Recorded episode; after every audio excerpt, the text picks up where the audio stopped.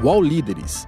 Este podcast traz entrevistas com presidentes, CEOs ou fundadores de grandes empresas nacionais e estrangeiras, debate e divulga ideias e projetos dos diversos setores da economia brasileira.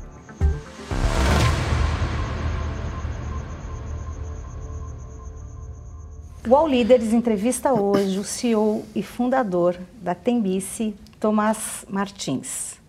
Obrigada pela presença, Tomás. Eu que agradeço o convite. Primeiro, qual que é o negócio da Tembice? O negócio da Tembice é transformar o ir e vir das pessoas. Então, é como a gente pode oferecer novas soluções de mobilidade para as pessoas dentro da cidade. Né? Então, a reflexão que a gente faz é: será que a forma que a gente se locomove hoje dentro dos nossos centros urbanos é a forma mais eficiente? Então, essa é a provocação da onde nasceu a Tembice. E aí a gente entendeu muito a bicicleta com um papel fundamental nessa transformação. Então foi, foi daí que veio a empresa. Como é que, hoje, como é que vocês trabalham? Porque vocês têm bicicletas. Como é que as pessoas veem a Tembice? A Tembice hoje é a maior empresa de, de micromobilidade da América Latina. A gente faz projetos né, do que a gente chama de bicicleta compartilhada, que é justamente ofertar esse serviço de bicicletas compartilhadas dentro das cidades.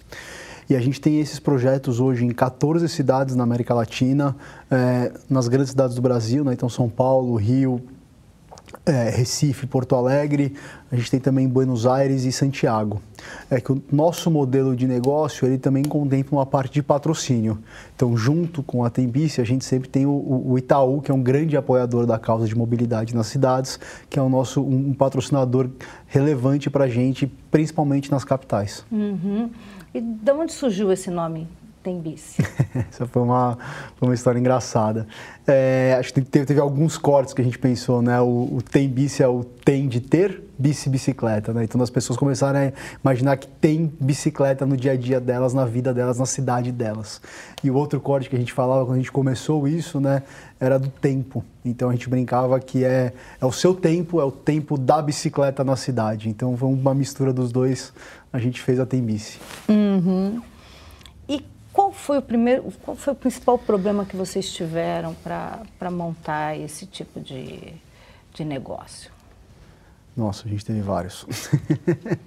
acho que a gente começou isso em 2010, 2011, é, mas acho que o principal, acho que a gente começou a falar disso no momento que é, as pessoas falavam um pouco disso, as cidades falavam um pouco disso, é, o poder público falava pouco disso. Então imagina que a gente montou uma empresa em 2010, 2011 onde a gente nem existia, por exemplo, a ciclovia da Faria Lima. Então era uma discussão, você fala assim, ah, você quer colocar bicicleta em São Paulo, você é maluco? Isso não tem cidade de carro, não tem isso. É, então acho que esse foi uma, uma, uma questão de, de mudança cultural que a gente vê acompanhando ao longo do tempo, que é muito importante. Mas tirando isso, acho que a gente passou por todas as dificuldades, desde montar o primeiro projeto, colocar a primeira estação de pé, montar as primeiras bicicletas, fazer o primeiro projeto fora da cidade de São Paulo, fazer o primeiro projeto fora do estado de São Paulo, fazer o primeiro projeto fora do Brasil, crescer a empresa, enfim, acho que aí todas as outras dificuldades que, que você tem quando você escala um negócio. Uhum. E é um, é um negócio que dá lucro? O nosso negócio é. É lucrativo? A gente hoje, é, a gente tem, né, como eu expliquei, esse modelo de negócio nosso, ele é um negócio que compõe uma receita de patrocínio, né, uma receita de publicidade, juntamente com uma receita de usuário. É, então, essa é uma combinação poderosa que a gente tem e a gente começou também a rentabilizar mais é, em 2017, a gente, é, quando a gente assume os, os principais projetos nas capitais, a gente começou a dar um foco muito forte em mobilidade, não tanto em lazer. Então as pessoas começaram a ter um uso muito mais recorrente da bicicleta. E isso aumentou muito também a questão do faturamento da empresa. Então você imagina que as pessoas usam com frequência e usam para se locomover todos os dias. E isso aumenta a utilização do sistema. E como é que está esse mercado de micromobilidade no país? E aí eu queria que você já comentasse um pouquinho a saída, ou pelo menos uh, né, a diminuição dos principais uh, players que tinham aí no mercado. Tá. Eu acho que a primeira coisa que é importante pontuar é como é que está esse mercado no mundo. Né? É, o que, que a gente entende hoje? A gente entende que tá, existe e vai existir cada vez mais uma transformação na forma que as pessoas se locomovem. Você pensar que toda vez que você sai de casa, você vai levar junto com você 6 metros quadrados de, com duas toneladas de alumínio para levar uma pessoa por vez, vai ocupar um espaço do viário, um deslocamento de 3, 5 quilômetros, não é a forma mais eficiente de você fazer esse deslocamento. Então, acho que essa reflexão está muito clara para as pessoas e para os próprios, é, para o próprio poder público, para as cidades. Então, essa mudança para mim é irreversível. Agora, qual será esse novo modal? Quais serão esses novos modais? Eu acho que é um processo de aprendizado que as empresas estão tendo, as cidades estão tendo, a sociedade está tendo como um todo. Né? E eu acho que a gente teve um momento aqui, um movimento nas bicicletas compartilhadas começaram muito forte é, nos últimos 10 anos é, e a gente teve um monte de tentativa de novos produtos nesse mercado. E eu acho que é super fair e super é, normal que esteja adaptações no mercado. Você imagina que a gente está lutando contra um hábito de 80, 90 anos das pessoas. Se você pegar o automóvel, ele te, o automóvel, ou o ônibus, o metrô, ele tem uma, uma um investimento é, do governo, de grandes empresas, por mais de 90 anos. Investimentos pesados em infraestrutura, em subsídios, em tudo isso. Então, você imagina que você vai desromper um mercado desse em cinco anos? Não vai, as pessoas ficaram habituadas àquilo. Né? Quanto tempo a gente não construiu ruas, viadutos, grandes avenidas e tudo mais? Então, acho que essa é uma transformação que vai acontecer, mas ela, vai, ela não vai ser assim... É, de uma hora para outra. É uma, uma, uma transformação longa, é, mas cada vez é, mais forte. Uhum. Então, acho que este movimento, e aí não só de Brasil, o movimento mundo, as empresas estão adaptando para entender quais são esses modais, quais são esses novos modelos de negócios, dado que uma coisa é certa: as pessoas não vão mais utilizar é, um objeto desse tamanho para se locomover curtas distâncias nas cidades. Não faz sentido do ponto de, do ponto de vista de eficiência daquele deslocamento. Você acha que uh, nesse, nesse novo mercado tem espaço, por exemplo, para uh, veículos pequenininhos como o tuk-tuk, que se usa muito na Índia, na China? Você acha que é, isso cabe ainda, isso cabe nessas grandes cidades aqui do Brasil? Olha, eu acho que já, claro, né, como você comentou, China é, e Índia já tem um pouco mais esse hábito desse tipo de, de modal. Aqui a gente não, né, no Ocidente a gente tem muito menos. Uh, acho que pode ter o espaço, uh, e eu acho que isso que vai ser legal de ver acompanhar nos próximos anos. Né? Quais são esses modais, qual o momento que ele vai funcionar bem. Uh, e acho que tudo isso vai ser um aprendizado do mercado e, e essa transformação vai acontecendo de acordo com esse aprendizado. É o principal erro aí, ou então se existem alguns, algumas coisas que você tem a pontuar sobre as, uh, os, os, problemas que essas outras empresas enfrentaram, como a Grow, como a Green, quais, onde elas estavam errando para saírem do mercado? Olha, eu não, não, não, vou comentar aqui o que os outros erraram, né? É, o que eu acho que é importante a gente, a gente ter em mente é uma coisa que a gente trabalha muito isso na Tembice, isso é uma transformação de médio e longo prazo. Mudar hábito de pessoas, é, mudar infraestrutura de cidades, mudar a forma que você lida com a cidade, com o seu deslocamento, não é uma mudança rápida, é uma mudança de médio e longo prazo. Eu acho que isso é muito importante a gente ter é, em mente quando a gente está dentro dessa indústria. Né? Mas uma vez que você está, é, acho que com o produto certo e bem posicionado, eu falo por nós, a gente o ano passado teve números de crescimentos é, muito bons. A empresa bateu é, mais de 22 milhões de viagens, a gente cresceu, é, triplicou o número de viagens, né? Então imagina que hoje a gente tem, nessas 14 cidades na América Latina, a gente tem 16 mil bicicletas. Essas 16 mil bicicletas, elas realizam mais de 80 mil viagens por mês. Então são 80 mil viagens por dia, perdão. Então você imagina que cada bicicleta dessa roda 5, 6 vezes por dia. Então as pessoas estão cada vez mais adquirindo esse hábito e acho que também uma outra coisa importante é também o hábito da economia compartilhada que vem junto nesse negócio. Uhum. Porque você falou o seguinte, que a Tembice não tem crise, né? Você, você, acabou de dizer que vocês estão crescendo, que vocês... Então, a crise não, não, não pegou vocês. Uh mas a, as outras empresas acab, acabaram saindo do mercado. Então eu fico imaginando, ou estão, é, ou diminuíram sua participação. Então eu fico imaginando que o problema não está na crise, mas está no modelo de negócio. Eu, o que eu acho que colocar assim, a indústria não está em crise, acho que a indústria está aprendendo, a indústria como um todo. A gente, é, por apostar muito na qualidade, por entender muito a questão da mobilidade, né? então quando a gente fala de mobilidade, o que eu quero dizer com isso? As pessoas têm que ter confiança em utilizar aquele modal todos os dias. Isso é uma coisa que a gente investe muito na Tembice. Se você pegar São Paulo, por exemplo, é, quase 90% da utilização é realizado durante a semana nos momentos de pico. para você fazer isso é um esforço logístico forte. As pessoas têm que. É, a gente tem um time hoje de logística que faz muito esforço para garantir que a pessoa, quando chega na estação às seis da tarde, tem uma bicicleta ou uma vaga disponível para ela. Acho que isso foi uma aposta certa que a gente fez. Apostar que é um sistema de mobilidade, de dia a dia das pessoas e um sistema que tem que ter qualidade. Uhum. E com a tecnologia, a gente vai. Cada vez as pessoas vão se deslocar menos. Né? Já tem o trabalho em casa, já tem. E é, o que, que, vão ser as cidades daqui a 20 anos? O que, que você imagina? Eu, eu acho que o ser humano é, eu falo por mim, pelo menos, eu me vejo deslocando cada vez mais, então não sei se vai ser menos. Mas, mas eu acho que essa é uma, uma. É, a gente brinca lá que é uma contratendência, né? Eu vejo as cidades cada vez mais humanas, eu vejo as cidades cada vez mais abertas para as pessoas. Eu acho que a tecnologia, nesse sentido, não é uma questão que vai fechar mais as pessoas é, dentro dos seus espaços. Eu acho que o contrário. Eu acho que a gente vê hoje em grandes cidades, em várias cidades do mundo, você vê é, proibição do automóvel abrindo o centro expandido para as pessoas, você vê cada vez mais ruas de circulação de pedestres. Eu acho que isso é uma tendência muito legal, de ocupação do espaço público de uma forma mais racional. E você acha que isso é irreversível? Quer dizer, a gente não. A, a, o lobby, das, da, da, né, da, essa indústria das toneladas, dos carros, ela não vai suplantar esse movimento das bicicletas e no futuro a gente vai ficar sem bicicleta porque os carros vão tomar conta de novo. Você acha que é um movimento irreversível? Eu acho que é um movimento que está sendo liderado pelas próprias pessoas. As pessoas estão repensando seus hábitos. As pessoas hoje, né, eu, não tem mais aquela necessidade de ter dois, três, quatro vagas de garagem na sua casa. É, as pessoas não têm mais aquela necessidade de ter o automóvel. Então, acho que tem uma mudança de comportamento uh, das pessoas que está levando isso. Eu acho que a indústria do automóvel vai se reinventar nesse sentido, já está se reinventando. E eu não acho nem que é, acho que é uma questão uh, de eficiência, é uma questão de números. Quando você pega hoje, você tem que 70% da infraestrutura da cidade hoje, ela serve ao automóvel. 30% serve aos outros modais.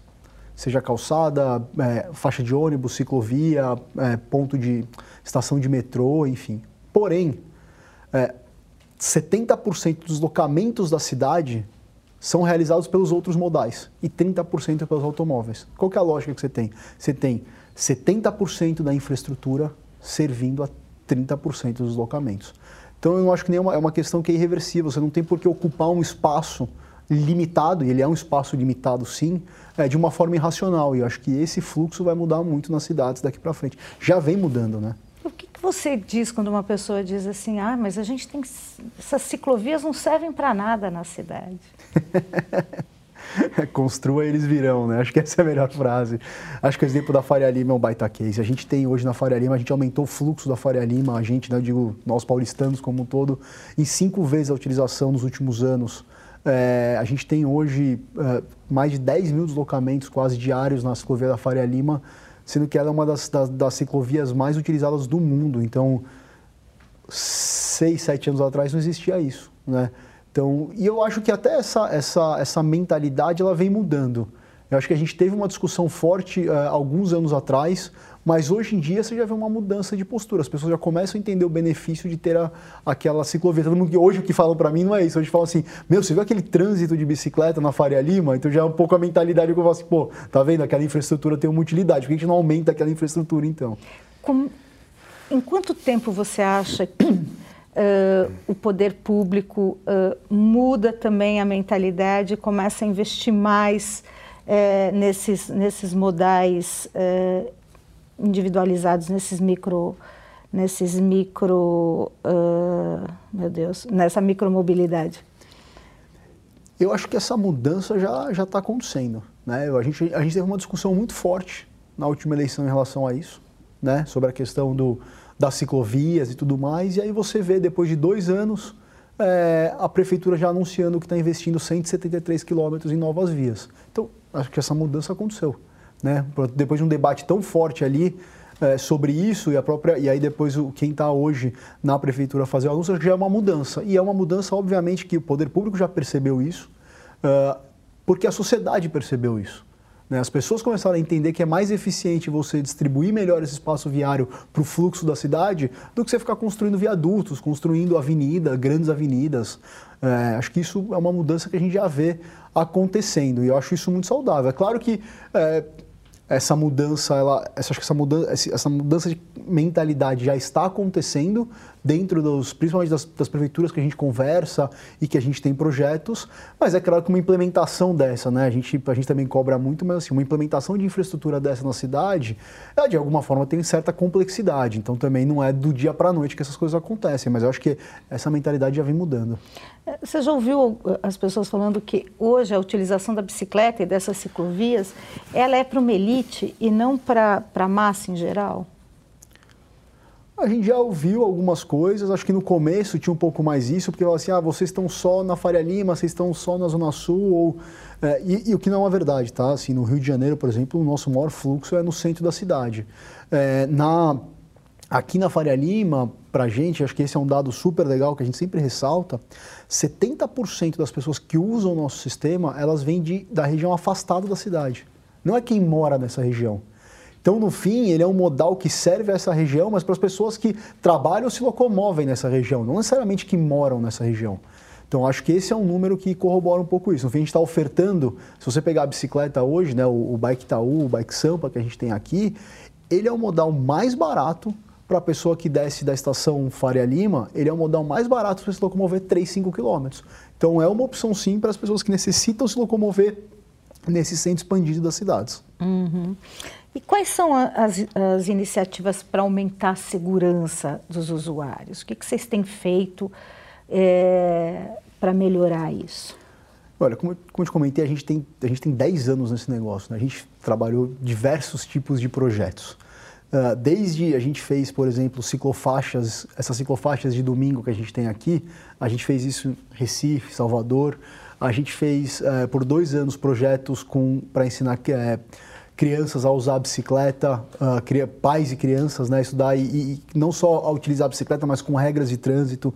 A gente tem uma parceria muito legal com o projeto Bike Anjo, que ensina pessoas a, a, usar a bicicleta, mas não só o pedalar, o convívio na cidade como um todo. Então, a gente sempre faz muita parceria com organizações que trabalham nesse sentido, é, muita discussão de política pública como um todo e, claro, informações diretas que a gente pode disponibilizar para o usuário em relação a isso.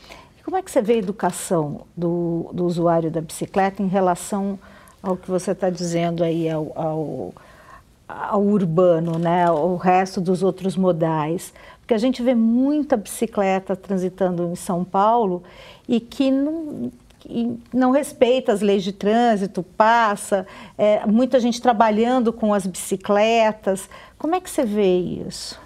Eu acho que essa, a lógica do, do maior ter que respeitar o menor ela é problemática na cadeia inteira. Né? Então eu acho que a gente sempre fala isso. O ciclista, quando tem uma questão do, do pedestre, tem que parar, tem que respeitar. Ele é o mais frágil da cadeia. Né? Agora, essa é uma lógica que a gente tem desde o caminhão para o automóvel, do automóvel para a bicicleta, da bicicleta para o pedestre. Mas, dito isso, eu acho que sim tem uma curva de aprendizado, porque também a gente tem que imaginar que as pessoas não estavam acostumadas a usar a bicicleta no dia a dia. Você conversa com muita gente, é legal quando você vai aqui pegar os usuários, por exemplo, aqui da, da, da região da Faria Lima, o cara veio de uma região extremamente afastada da cidade e ele falou, cara, eu nunca imaginei que eu ia chegar de bicicleta no meu trabalho, porque eu moro a 45 quilômetros daqui, 30 quilômetros daqui, enfim, uma distância tão longa. Então, acho que existe uma mudança de hábito, é uma mudança de comportamento e acho que também está existindo uma mudança de, de postura e educação nesse sentido. É, para mim, hoje, a problemática é muito mais entre a relação entre o carro e a bicicleta do que entre a bicicleta e o pedestre. A bicicleta tem que respeitar o pedestre, é, é regra de trânsito mas para mim hoje é muito mais desigual a relação que você tem nas grandes vias entre o automóvel e os outros modais menores. Você acha o que, que tem que mudar na legislação para proteger mais? O, que, que precisa ser mudado? Eu acho que tem uma série de, de ações que podem acontecer é, e que eu acho que de alguma forma estão acontecendo, tá? Timidamente em alguns lugares, é, mais forte em outros. É, a gente sempre fala muito da construção da infraestrutura, que é super importante, né? ela é fundamental. Mas às vezes você tem outras políticas que podem ajudar muito. Uma coisa que a gente sempre coloca aqui, aconteceu muito em outras cidades, Nova York é um baita case, por exemplo, que aconteceu na gestão do Bloomberg, é a questão da redução de velocidade. Então você pode ter convívio de modais diferentes dentro de um tráfego que tenha velocidades limitadas. Né? Então acho que isso é uma, uma baita política pública que consegue conviver melhor os modais. Acho que esse é um, é um, é um bom exemplo. E aí você pode ir mais para o limite ali também de pedágio em centros urbanos, né, no centro expandido. Acho que aí tem outras políticas, mas acho que às vezes não necessariamente você tem que mexer tanto na infraestrutura. Existem outras políticas que poderiam ajudar essa convivência. Por exemplo, uma velocidade a 50 por hora na, em São Paulo, você acha ela razoável ou ela podia diminuir? Acho que é muito. eu acho que você tem que, tem que entender também um pouco as zonas, né? É, mas eu não, não, vejo nenhum motivo de você ter mais do que isso. Uh, nenhuma, nenhuma velocidade acima disso. E quando você tem ainda mais em regiões de bairros de pessoas, deveria ser menos, 30 é, por hora, porque aí justamente você consegue ter o convívio entre diferentes modais. Os podcasts do UOL estão disponíveis em todas as plataformas. Você pode ver a lista desses programas em uol.com.br/podcasts. Recebe salário, faz transferência, pagamento, recarga de celular e até empréstimo, tudo sem taxa. PagBank, a sua conta grátis do PagSeguro. Baixe já o app e abra sua conta em 3 minutos. Falar um pouquinho de fiscalização, né? Quer dizer, a gente está falando de, de, de, de convivência, né? Ah, como é que você vê a fiscalização hoje da, hoje dos órgãos de, de trânsito em São Paulo em relação aos carros e às bicicletas. Não sei se eu entendi direito a, a sua pergunta. Quando você fala isso, você está querendo é, o quê? Eu, eu, queria saber o seguinte, quer dizer, uh, hoje a gente vê né, o trabalho da, do, do, dos, das, dos, dos uh, aplicativos, principalmente usando as bicicletas, existe uma série de, de, bicicletas estacionadas em vários lugares onde não pode, onde é proibido, onde o carro não poderia estacionar e tem as bicicletas. É, Deveria ter uma fiscalização maior? Deveria ter uma fiscalização maior? Ou a fiscalização não cabe às bicicletas? Não, eu acho que os nossos locais de estações hoje são todos liberados pela prefeitura. Uhum. A gente, é, na Tembice, justamente pela questão do médio e longo prazo, dessa mudança cultural e comportamental que você tem das pessoas da cidade, a gente sempre trabalha em parceria com o poder público. A gente nunca coloca um projeto na cidade sem ter é, é, uma aceitação, uma autorização é, junto ao poder público. Então, todas as estações que você vê hoje, elas são liberadas e Claro, cada cidade tem um processo diferente de liberação, depende do órgão, depende um pouco da, da, legislação local, mas todas essas têm liberações específicas. Então, quando você sai no Lago da Batata, aquilo ali é autorizado pela prefeitura hoje. Quando você vai na Central do Brasil, no Rio de Janeiro, ela é autorizada pela prefeitura hoje. Então, acho que é, a gente sempre trabalha muito em parceria com o poder público nesse sentido. Aí você está falando da Tembice, mas eu queria que você fosse para para micromobilidade. A gente está falando de milhares de bicicletas hoje, né, de proprietários particulares, de outras, de Como é que você vê essa fiscalização?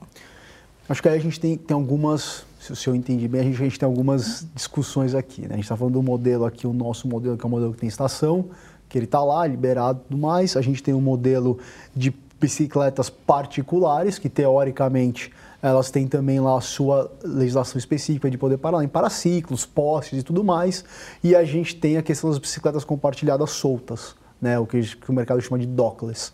É, eu acho que, que na questão deste em específico, se é, se é a pergunta, eu acho que também foi outra curva de aprendizado que teve no mercado, é, de entender que a coisa não pode, que a, não, não ficaria tão solta como se imaginava, né? Porque aí você de fato tem uma desordem do espaço público e eu acho que foi uma coisa que as prefeituras começaram a entender. E de novo, isso eu não faço, não falo de Brasil, isso eu falo de mundo. Isso aconteceu no mundo inteiro. Então essas permissões, eh, essas regulamentações que aconteceram em relação ao como deve ser a utilização desses sistemas de bicicletas compartilhadas soltas aconteceu no mundo como um todo. E as cidades começaram a, a entender qual era a melhor forma de distribuir isso na cidade ou não. Como é que, que isso prejudicava, por exemplo, uma, um pedestre, uma, uma calçada, uma via pública. Então, acho que também foi um uhum. aprendizado dos dois lados, mas a gente viu acontecer isso no mundo todo, uma é, amadurecimento de políticas públicas nesse sentido. Perfeito. E qual que é o impacto do vandalismo no negócio de vocês hoje? Hoje no nosso é super baixo. Essa é uma variável que a gente no começo é, ficava assustado, não sabia como ia se comportar, mas que a gente veio aprendendo ao longo do tempo e hoje ele é um número é, super baixo para a gente aqui nas cidades no, no, Brasil. Assim, a gente não tem um impacto relevante de perdas em vandalismo. Isso por uh, dois motivos principais. Né? Claro, ele é um sistema mais seguro, quando você tem a, bicicleta presa na estação é mais difícil, é, tem uma questão de dificuldade, mas também tem uma questão de utilização. As bicicletas rodam muito. Então dá pouco tempo para a pessoa é, para tentar algum ato de vandalismo ou não. Então isso também as bicicletas estão sempre girando como um todo. E, e tem uma questão legal que a gente viu também, é, das pessoas começarem a se apropriar disso. Né? Então o cara fala, pô, se ele vê alguém quebrando a bicicleta, se ele vê alguém tentando roubar a bicicleta, o cara fala, pô, mas isso aqui é o meu meio de transporte amanhã. Então, você começou a ter uma, uma... As pessoas começaram a inibir mesmo esse tipo de ação. É, a gente tem, por exemplo, no, todo mundo fala assim, ah, mas o Rio de Janeiro? O Rio de Janeiro, para a gente, é o nível mais baixo de, de vandalismo que a gente tem nos projetos. E você acha que isso é uma questão de, de, de, de, utilização da bicicleta como meio de transporte mesmo. Então, as pessoas veem isso como um, um, um, um, veículo delas, então eu vou proteger também, eu vou cuidar para que ela não seja ela não seja vandalizada, é isso. Porque a gente vê nos outros modais, né, naqueles mais soltos e tudo, você vê que tem, tinha um grande nível de, de vandalismo ali, porque as bicicletas apareciam sem rodas, apareciam quebradas, apareciam entortadas. Isso não acontece no. no acontece muito menos. É, acho que tem uma apropriação sim das pessoas. E tem um ponto que eu, que eu, que eu sempre ressalto, assim, e eu, isso é uma coisa que eu acho que a gente tem que também botar, botar um pouco os pingos nos is nesse sentido sem, sem síndrome de virar-lata. Isso aqui não, isso é no mundo inteiro. Ah, a bicicleta que apareceu jogada sei aonde. Isso aconteceu em Paris, isso aconteceu em São Francisco. E também o cara fala assim: ah, no Brasil nada pá, no Brasil é horrível, o povo brasileiro. Não, o povo sabe lidar assim, pô. O cara tá lá mudando o seu hábito, tá usando aquilo pro dia a dia. Então acho que a gente também tem que tirar um pouco isso nosso, assim, pô. Tem um baita orgulho de fazer o que a gente faz aqui dentro. É, e eu vejo isso como uma tendência e acho que a gente tá quase que para e passa o que está acontecendo no mundo. Tem curva de aprendizado em todos os lados lados. Uhum. E uh, existe uma, uma possibilidade de vocês entrarem também com patinetes e outros tipos de, de modais aí? Não. A gente fez um projeto de patinete é, no primeiro semestre do ano passado. A gente colocou 500 patinetes na rua, uh, no Rio de Janeiro. Foi um projeto piloto que a gente fez um investimento. E, e foi um aprendizado. Sendo muito franco, foi um aprendizado. A gente, em quatro meses, é, parou o projeto, decidiu não seguir com o investimento por alguns motivos. Mas o principal deles é que a gente viu que o patinete ele não encaixava no que a gente acreditava como empresa naquele momento. Uh, que era o que? Ele não estava servindo como meio de transporte para as pessoas. Ele estava sendo muito mais uma utilização de é, de lazer ou de oportunidade. Então você está andando aqui, você vê um patinete e você utiliza ele, mas você não se programa para utilizar um patinete no seu deslocamento. Eu acho que esse foi um ponto muito importante que a gente viu. E o segundo ponto, a gente viu que ele não era acessível financeiramente para a grande maioria das pessoas. Então, nosso usuário que paga é, 20% do preço do transporte público para andar de bicicleta, o patinete era quase um preço de um, de um Uber ou de um 99. Então, era muito caro para ele utilizar esse serviço. Então a gente viu que também ele não endereçava essa questão de ser acessível economicamente. Então, esses dois fatores foi o que pesou muito também para a gente falar, olha, acho que esse é um é, ainda não é o momento. E, e aí, te falando a minha opinião pessoal, eu não, nem acho que o patinete é, deu certo ou deu errado. Eu acho que ele tem um processo de aprendizado e eu acho que talvez não seja o momento dele ainda, principalmente como esse meio de transporte que a gente imaginava. Uhum. Qual que é o perfil de quem usa as bicicletas? Quer dizer, é, são mais homens, são mais mulheres, são mais jovens, são mais pessoas mais, é, mais maduras? Qual que é esse perfil? Hoje a gente tem aqui, é muito legal isso, né? Porque você pega em São Paulo, uh, são 7%, se você pegar a população de ciclistas, 7% são mulheres, do total de bicicletas próprias e tudo mais. No sistema de bicicletas alugadas, esse número chegou a ser 45%. Então ele é, é nesse sentido, é quase que equilibrado. Acho que hoje até chegou a cair um pouquinho e tudo mais, mas é, ainda é uma proporção muito maior do que relacionado à população total de ciclistas. Então tem muita mulher utilizando o sistema sim. É, em questão a, a, questão de, de idade, a gente tem muito entre 25 e 38 anos, vai, mais ou menos é a população que a gente tem ali, que é a, que é a maioria. Mas você tem hoje faixas de 15 a, a 50, 55 anos que utilizam o sistema. Uhum. Existem diferenças regionais? Quer dizer, é, internamente aqui no Brasil o pessoal do Sudeste usa de uma forma, o pessoal você falou que está no Nordeste também, usa de outra forma. E vocês também têm operações no Chile e na Argentina, né? Tem essa diferença regional e inter países? Eu acho que tem uma, uma diferença de hábito da cidade. É, o que eu quero dizer com isso? O carioca está muito acostumado a andar a pé e usar a bicicleta no dia a dia. Né? Então acho que isso até pela dinâmica da cidade, você pega ali o centro do Rio de Janeiro, as nossas do Rio de Janeiro, é assim, é borbulhando de pessoas na rua e de bicicletas. Os sistemas compartilhados, o sistema compartilhado ali é, é muito utilizado.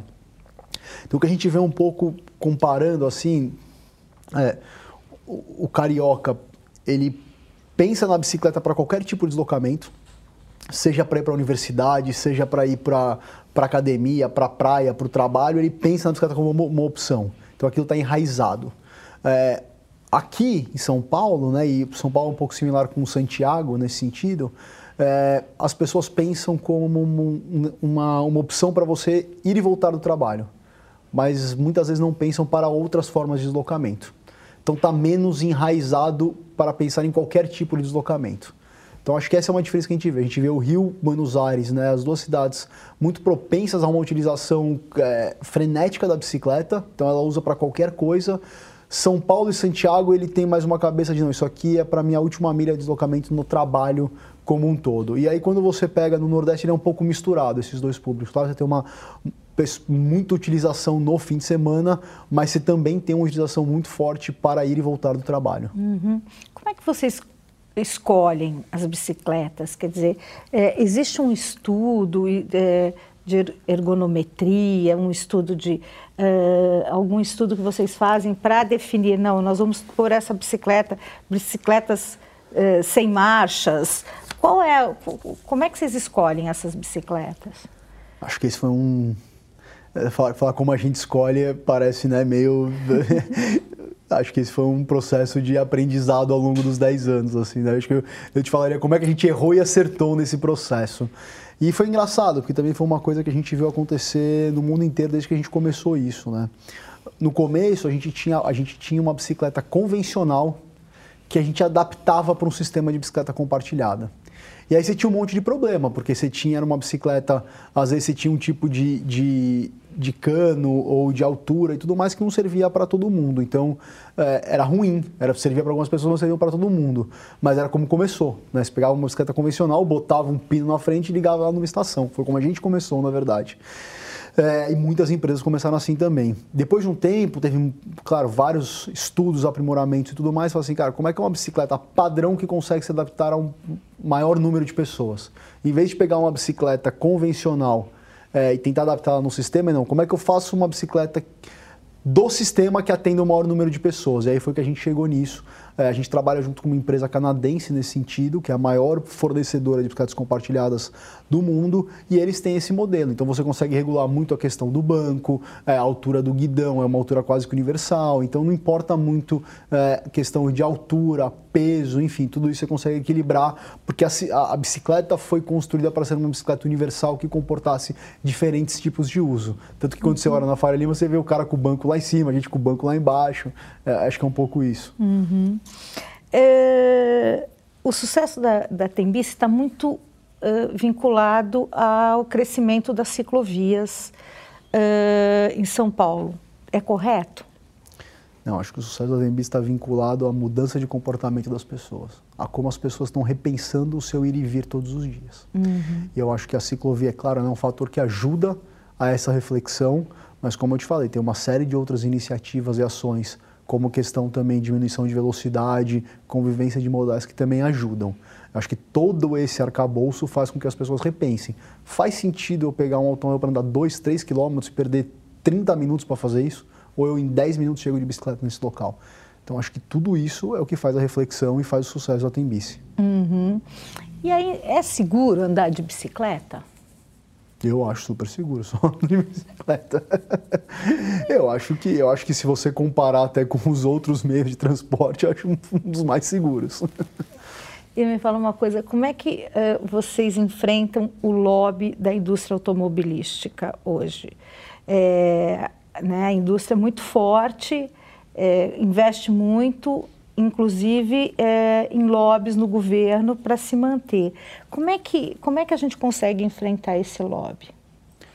Olha, não acho que acho que a gente não, não é que enfrenta esse lobby. Eu acho que a própria indústria está se repensando um pouco, está se reinventando um pouco.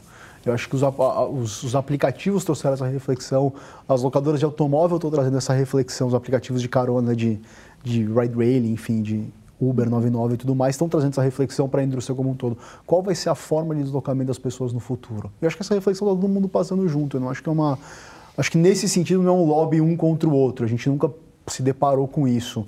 É, acho que essa reflexão está vindo quase que ao mesmo tempo entre, entre todos os players que atuam nesse mercado de mobilidade.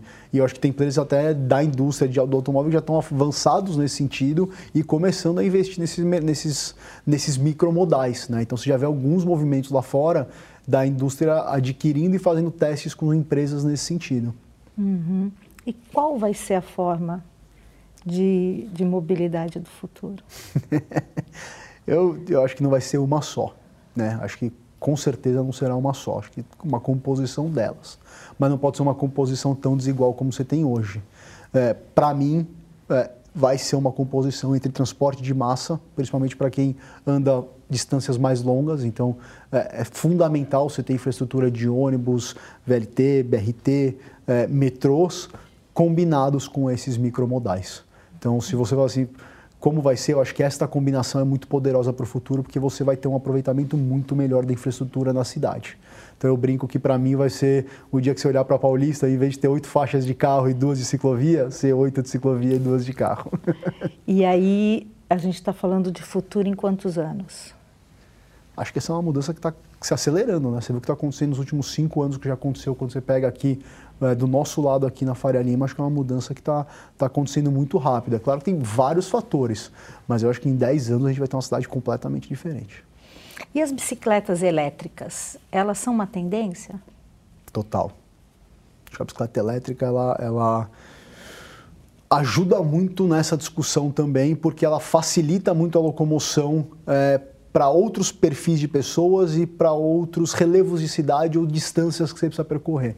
Então, uma bicicleta elétrica hoje, ela, ela consegue, ela pega uma nova população que gostaria de usar a bicicleta, mas às vezes não quer pegar a bicicleta normal. Ela ajuda, por exemplo, as pessoas que querem ir daqui até a Paulista é, num relevo diferente, não estão acostumadas a fazer.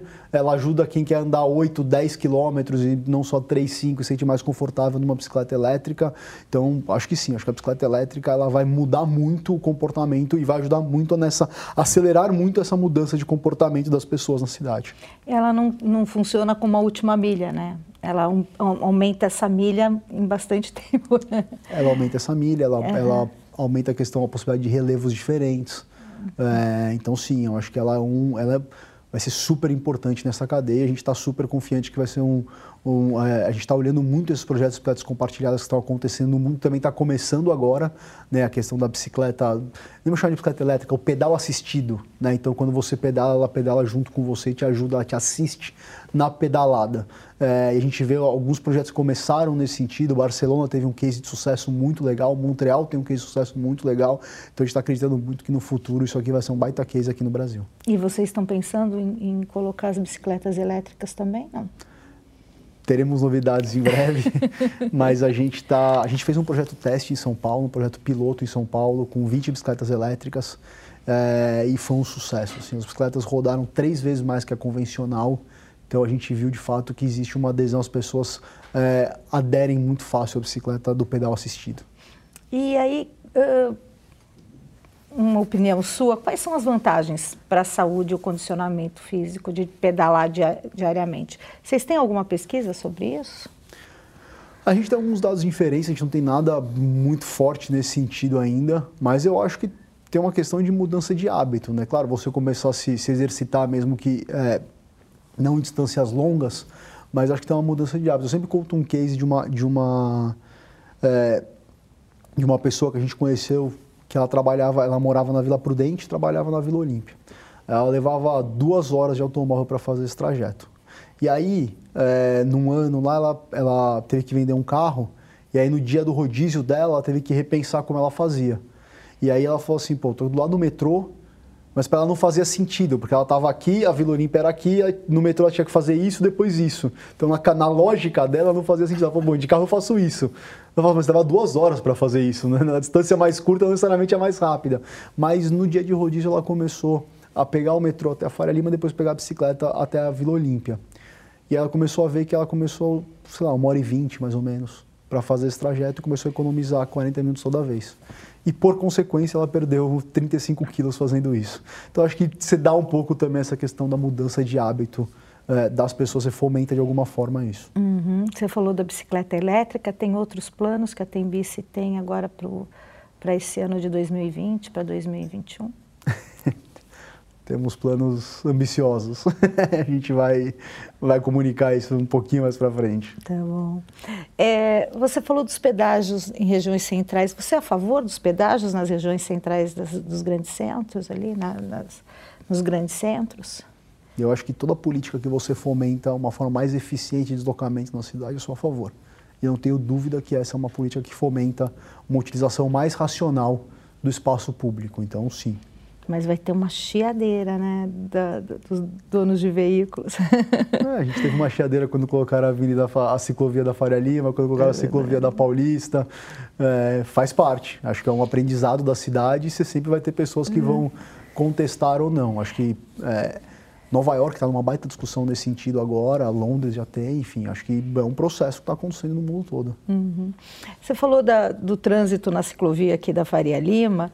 É, grande parte desse trânsito é feito pelos, pelos usuários de aplicativos, pelos serviços de entrega. Isso não afasta o usuário comum? Não, acho que pelo contrário. É, acho que o que é muito legal de você ver, a gente, eu comentei aqui, né, 2017, a gente tinha uma questão da bicicleta compartilhada ainda ser muito olhada para a questão do lazer. Então, o case que a gente conta, quando a gente pegou esse projeto em 2017, a estação mais utilizada era do Parque Ibirapuera. Hoje, de longe, é da A estação da Faria Lima realizou mais de 200 mil viagens no ano passado, só ela. Só ela realizou mais de 200 mil viagens de bicicleta, essa estação aqui do Largo da Batata. Então a gente de fato mudou de uma questão de lazer para um sistema de mobilidade. E eu acho que agora, o próximo que a gente a próxima onda que a gente vai ver é a questão da ciclo entrega. E eu acho ela super legal, porque a gente não está falando só do deslocamento de pessoas, mas também de bens. Então, todas essas empresas também estão olhando esse tipo de mercado e pensando como é que eu consigo fazer entrega de bens, de comida, enfim, seja de uma forma mais eficiente. Então, acho que essa também é uma tendência irreversível e é muito melhor para a cidade. Prefiro muito mais ver pessoas usando bicicleta para fazer isso do que motos, automóveis ou outros meios. Uhum. Falar um pouquinho do, das reformas que o Brasil precisa enfrentar aqui. Eu queria saber de você, o que, Primeiro, o que você achou da reforma trabalhista e se tem alguma coisa a ser modificada nela ainda? Esse é o tema que a gente não vai. não. Acho que esse é um tema. A gente pode não ir nesse tema. Eu posso, posso comentar assim, um cenário macro, como pode, a gente está. Acho que eu posso falar pode. um pouquinho do cenário Isso. de startup e tudo mais. Mas uhum. reforma por reforma, não me sinto nem capacitado para isso. Mas nem a reforma da Previdência, que mudou aí o sistema previdenciário no país. O que, que você achou disso? Olha, eu acho que a gente está Acho que o país está passando por, uma, por mudanças é, de N formas e eu acho que hoje, vou falar do nosso mercado de startups hoje, ele está cada vez mais atrativo.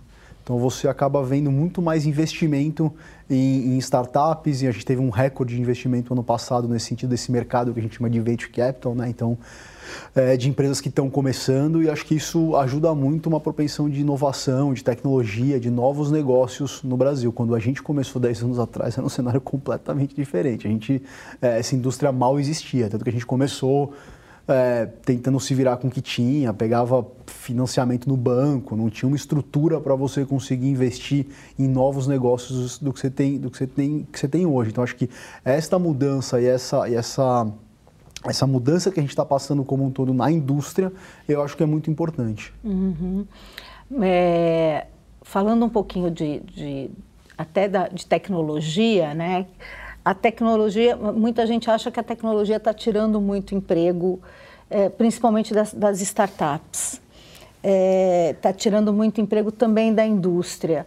como é que você vê essa questão do emprego versus tecnologia? Acho que isso depende de indústria para indústria. Eu conto um pouco o nosso caso na Tembice. A gente, a gente hoje tem quase 900 colaboradores é, em três países diferentes.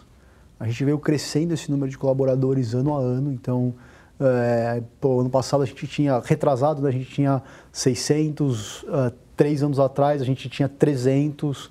Então esse negócio veio crescendo e a gente foi de fato criando um mercado, um novo negócio e, e, e, e trazendo essa geração de emprego como um todo. Eu acho que nesse sentido, eu acho que as pessoas se adaptam, o mercado se adapta, a indústria se adapta. Não vejo isso como, não vejo a tecnologia ameaçando as pessoas, não é a forma que eu vejo, muito pelo contrário, eu vejo ela facilitando a vida das pessoas. E a carga tributária hoje no país, ela, ela ela afeta diretamente o negócio de vocês? Onde daria para mudar e melhorar e facilitar para o mercado? No nosso mercado específico, a bicicleta hoje tem mais impostos que o automóvel. E eu acho isso uma coisa um pouco irracional, porque você está fomentando um modal muito mais inteligente e você está pagando muito mais por ele. Então, eu acho que hoje você tem sim uma questão de imposto de importação é, que é muito complicado para você poder fomentar essa indústria da bicicleta como um todo. Acho que isso é uma coisa que tem que ser repensada assim, porque você acaba não tendo um, uma competição é, no mercado e você acaba inibindo também trazer novidades para esse mercado como um todo. Então, acho que nesse sentido, é, a gente não, é, não, não apoia a política da, da, da, bicicleta ou as questões da bicicleta tendo uma carga desse tamanho em cima do imposto de importação, por exemplo. E quanto que é essa carga? Porque isso para mim é uma novidade. Realmente eu não sabia que era maior do que o do carro. Quanto que é isso? Se você traz uma bicicleta inteira montada hoje, ela é 35% de imposto de importação e aí você vai colocar todos os impostos em cima disso, você tem um cascateamento de impostos, esse número chega a duas vezes. Se for colocar bicicleta elétrica, então, é, é um, fica um número é muito alto. Uhum. E aí a gente estava falando da, da, dessa... É, você acha que na reforma tributária que, eles, que o governo está tentando uh, colocar, uh, a questão dos, a questão dos, dos impostos... Uh, nessa, nessa questão do, do da, importação, ela, ele vai, é, é, existe, algum, existe algum pedido, existe algum lobby da, da, das startups ou do, do, mercado de vocês em relação à reforma tributária? Vocês já fizeram algum pedido para o governo?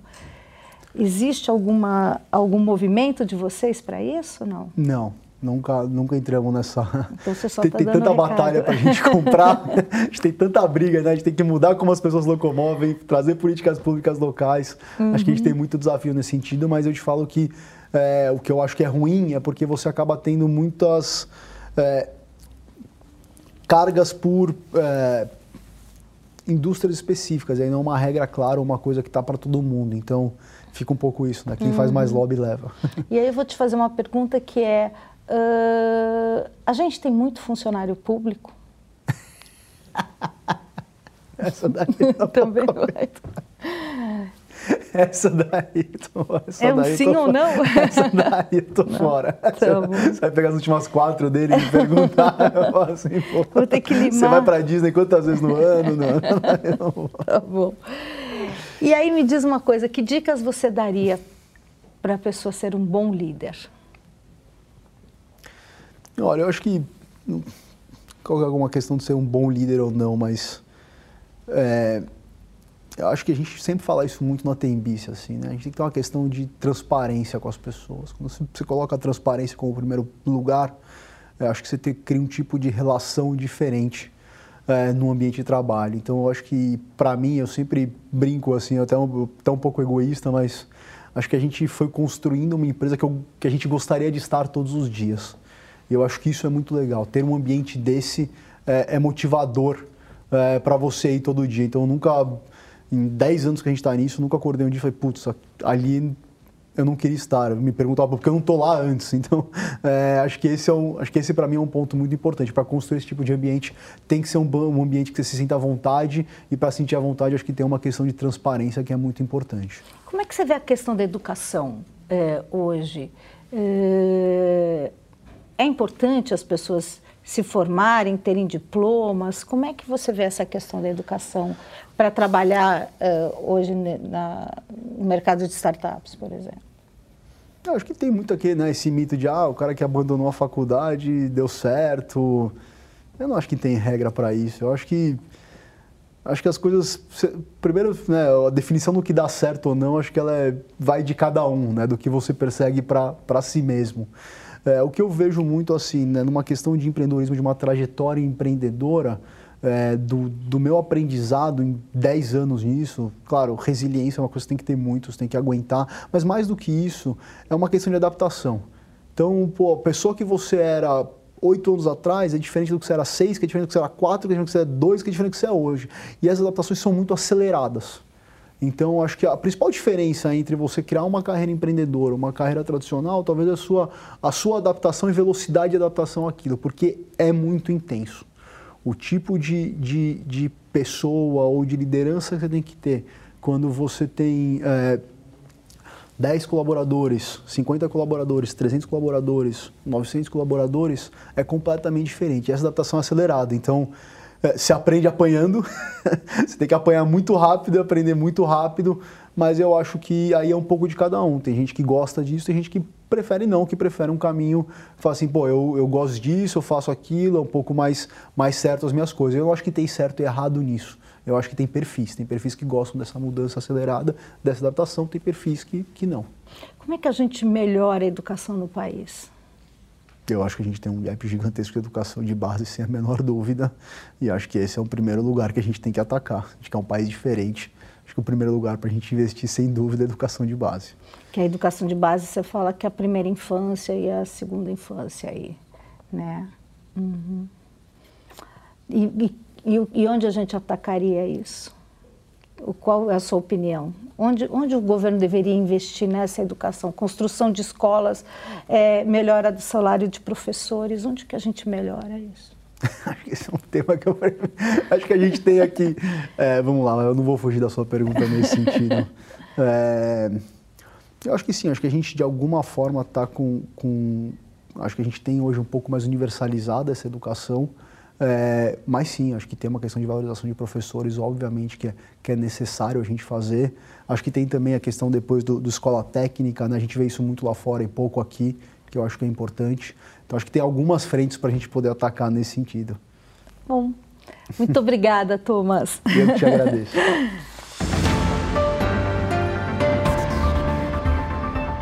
O All Líderes tem reportagem de Beth Matias, edição de áudio de Amer Menegassi e coordenação de Diogo Pinheiro.